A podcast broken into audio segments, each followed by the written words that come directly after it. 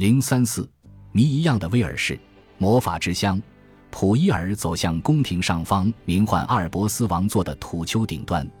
大人，某位宫廷成员说道：“这个土丘的蹊跷之处在于，无论哪位贵族，只要一站上去，两件事情之一就会发生：要么他的身体会受到伤害，要么他就会见到奇异的景象。”马比诺吉昂第一分支，Davis 二零零七八，威尔士的传说大部分都出自一本我们称为马比诺吉昂的作品。它的四个分支各叙述了一个彼此相关但也能各自独立成篇的故事。其中第一个分支讲述了关于阿尔伯斯领主普伊尔、安农之神阿龙和普伊尔的妻子里安农的故事。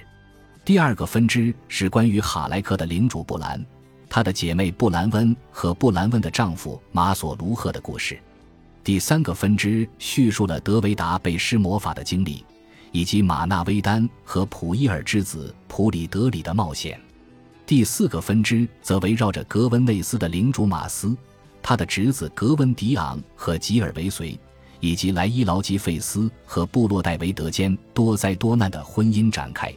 在马比诺吉昂四分之之外，威尔士传说还包含几个较为长篇的故事，分别是库尔维奇与奥尔温，讲述英雄库尔维奇通过完成常人所不能为的功绩，赢得奥尔温芳心的故事；安农的战利品罗纳布伊的梦与皮尔杜，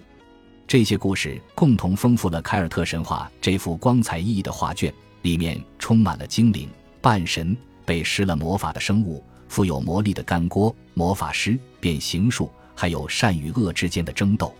将威尔士和爱尔兰的神话传统放在一起比较，就能看出两者之间的主要差异在于他们凸显异教元素的程度。尽管爱尔兰的神话文本也是由修道院记录和收藏的，但其中充斥着异教男女神灵的形象，呈现出了一种全然异教多神论的宗教体系。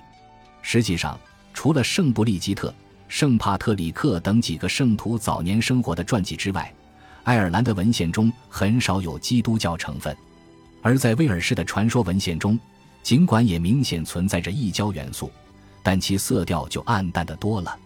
基督教的上帝不止一次被提到，其中最显眼的一个例子是库尔威奇与奥尔温中被施了魔法的野猪特罗伊特，他自称是上帝为了惩罚他的恶行。才将他从人变成动物的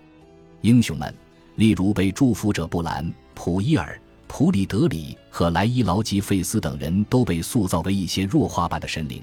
李安农和布兰温等出身高贵的妇女也是如此。威尔士神话中的很多主人公都是具有神灵属性的先祖勒伊尔的血脉，